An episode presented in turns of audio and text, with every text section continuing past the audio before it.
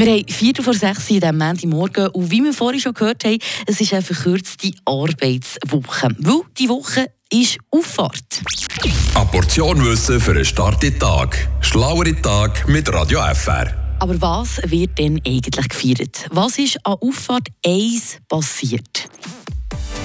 An diesem Tag wird Jesus Christus als Sohn Gottes gefeiert, der in den Himmel zurückgekehrt ist. Nach christlicher Überlieferung ist er am Karfreitag ans Kreuz genagelt worden und er gestorben. Nur wenige Tage später, am Ostersonntag, sei er aus seinem Grab wieder auferstanden. In der Bibel steht, dass er nach seiner Auferstehung noch 40 Tage gelebt hat und von seinen Jüngern predigt hat. Er hat dann auch schon angekündigt, dass er dort zu Gott in den Himmel gehe. Danach sei er über eine Woche ins Jenseits aufgefahren. In der Bibel steht, er sei zum Himmel emporgehoben worden. Voilà, epische Sache. Mit dieser Musik im Hintergrund, so stellen wir das etwa vor. Frische Tag, der Radio FR Morgen.